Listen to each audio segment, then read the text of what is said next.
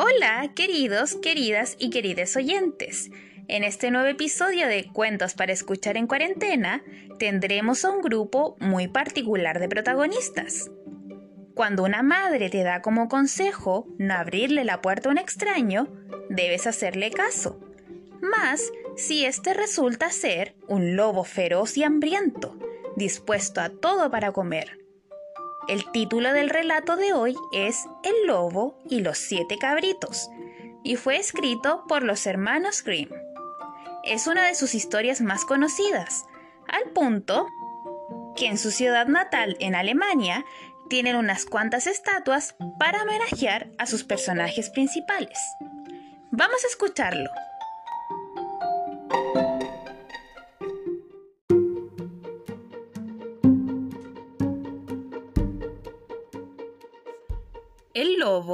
Y los siete cabritos. Eras una vez una cabra que tenía siete cabritos que los quería como las madres quieren a sus hijos. Un día, al disponerse a ir al bosque a buscar comida, reunió a los siete y les dijo, Queridos hijos, voy a salir al bosque. Tened cuidado con el lobo. Si llega a entrar aquí, os comerá a todos sin dejar ni un pelo.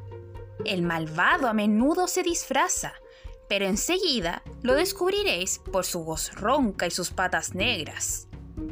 Los cabritos respondieron, Querida madre, tendremos cuidado. Puedes marcharte tranquila. La madre lanzó unos balidos y partió contenta. No había pasado mucho tiempo cuando alguien llamó a la puerta. Abrid, queridos niños, vuestra madre está de vuelta y trae algo para cada uno de vosotros.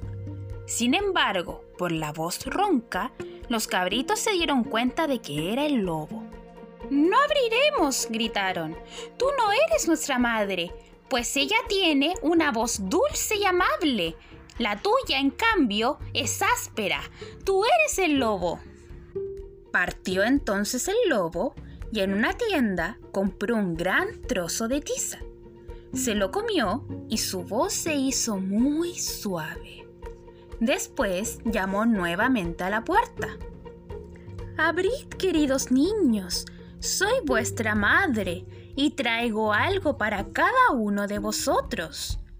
Pero el lobo había apoyado su pata negra en la ventana y al verla los niños gritaron. No abriremos. Nuestra madre no tiene ninguna pata negra. Tú eres el lobo. El lobo corrió a ver al panadero y le dijo, Me he dado un golpe en la pata. Cúbremela con masa. Y cuando el panadero se la hubo cubierto, fue a ver al molinero.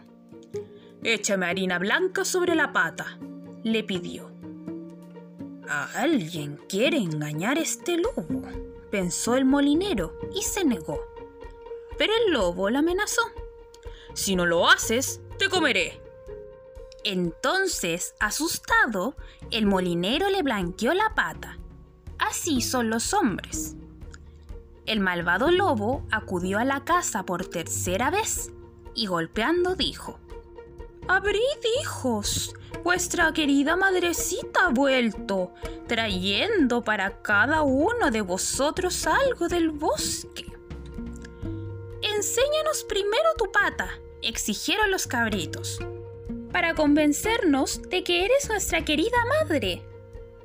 Él puso su pata en la ventana, y al ver los cabritos que era blanca, creyeron lo que decía y abrieron la puerta pero quien entró era el lobo.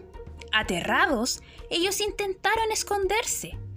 Uno se metió debajo de la mesa, el segundo en la cama, el tercero en el horno, el cuarto en la cocina, el quinto en el armario, el sexto bajo la palangana y el séptimo dentro de la caja del reloj.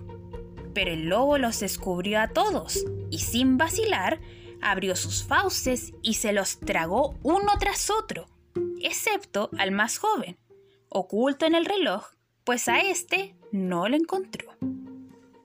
Cuando el lobo hubo satisfecho su voracidad, se marchó y echándose en el verde prado, bajo un árbol, se quedó dormido. Poco después, la cabra regresó del bosque. ¡Ay, lo que tuvo que ver! La puerta principal estaba abierta de par en par. La mesa, las sillas y las banquetas estaban volcadas. La palangana hecha pedazos y las mantas y almohadas estaban tiradas en el piso. Buscó a sus hijos, pero no los halló en ninguna parte. Gritó sus nombres uno por uno, pero nadie le respondía. Hasta que al fin, cuando llamó al más joven, surgió una débil voz. Mamita querida, estoy en la caja del reloj. Ella lo sacó de allí y él le contó que había venido el lobo y se había comido a todos los demás. Imaginaos cómo lloró ella por sus pobres hijos. Finalmente, la madre salió llorando de la casa y el joven cabrito la siguió. Cuando llegaron al prado, hallaron al lobo echado al pie del árbol y roncando tan fuertemente que hacía estremecer sus ramas. Observándole por todos lados, ella se dio cuenta de que en su panza repleta algo se movía. ¡Santo Dios! pensó, ¿será posible que mis pobres hijos, que el lobo se tragó como cena, estén aún con vida? Mandó pues al cabrito a casa en busca de tijeras, aguja e hilo. Y entonces abrió la panza del lobo. No había hecho el primer corte cuando uno de los cabritos asomó su cabeza y al seguir cortando, los seis restantes, uno por uno, saltaron fuera. Estaban todos vivos y no habían sufrido daño alguno, porque en su voracidad el monstruo se los había tragado enteros. ¡Qué alegría! Abrazaron a su querida madre y se pusieron a brincar de gozo. Ahora, dijo la cabra, Traed grandes piedras, pues con ellas llenaremos la barriga de esta bestia malvada, mientras no se despierte. Los siete cabritos cargaron con las piedras, metiendo tantas como les fue posible en la barriga del lobo, y entonces la madre le cosió a toda prisa, de modo que él no se dio cuenta y ni siquiera se movió. Por último, cuando harto de dormir el lobo se levantó, estirando las patas, sintió una enorme sed producida por las piedras en su estómago y tuvo ganas de encaminarse a la fuente para beber. Pero al dar los primeros pasos, se tambaleó de un lado al otro y las piedras se entrechocaron ruidosamente dentro de su vientre. ¿Qué suena y resuena en mi barriga? Estos cabritos fueron seis engaños. Resulta que comí puros guijarros.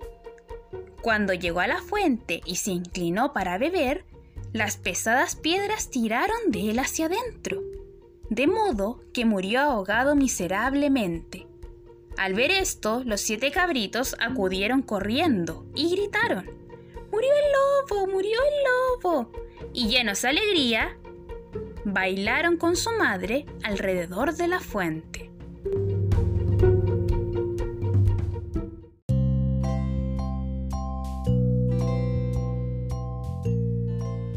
Y, colorín colorado, este cuento se ha acabado.